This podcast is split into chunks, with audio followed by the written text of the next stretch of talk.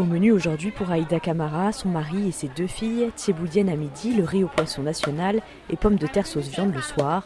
Mais sur le marché, les prix ont explosé. Les deux, c'est 2000. Ah ah, c'est trop cher. Il faut diminuer. La rascasse lui coûtera 2000 francs CFA, soit 3 euros. Avant, si tu as 1000 francs, tu peux avoir des poissons.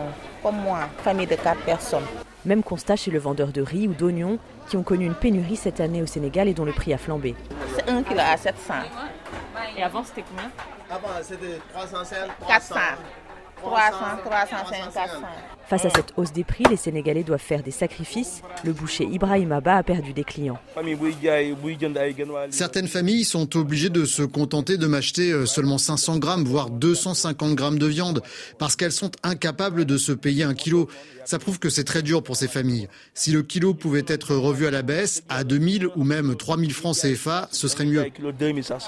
Aïda gagne un salaire de 100 000 francs CFA comme femme de ménage dans un lycée.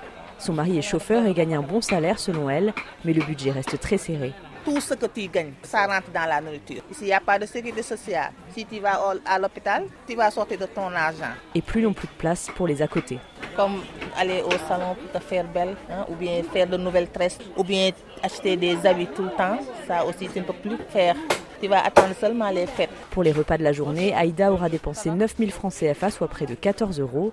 Momar Sissé, président de l'association de consommateurs Ascosen, explique en partie cette hausse des prix par des éléments extérieurs, comme la guerre en Ukraine ou la crise du Covid, mais certains profitent de cette tendance. Quand il y a un bruit qui court, qu'il y a une hausse, tout le monde augmente de manière déraisonnée. Mais il y a aussi que les consommateurs ne réclament pas. C'est-à-dire vous venez voir le boutiquier du coin qui vous propose un prix supérieur au prix officiel, vous ne dites rien parce que le boutiquier du coin, c'est lui qui vous fait des petits crédits. Pourtant, les clients pourraient réclamer. Des mesures ont été prises pour fixer à la baisse le prix de produits de première nécessité en 2022, mais elles ne sont pas bien appliquées. Les facteurs État, parce qu'il n'y a pas de suivi au niveau donc, de la surveillance des prix. L'administration ne travaille pas. En 2023, l'inflation au Sénégal atteignait 6,5% du PIB selon le FMI.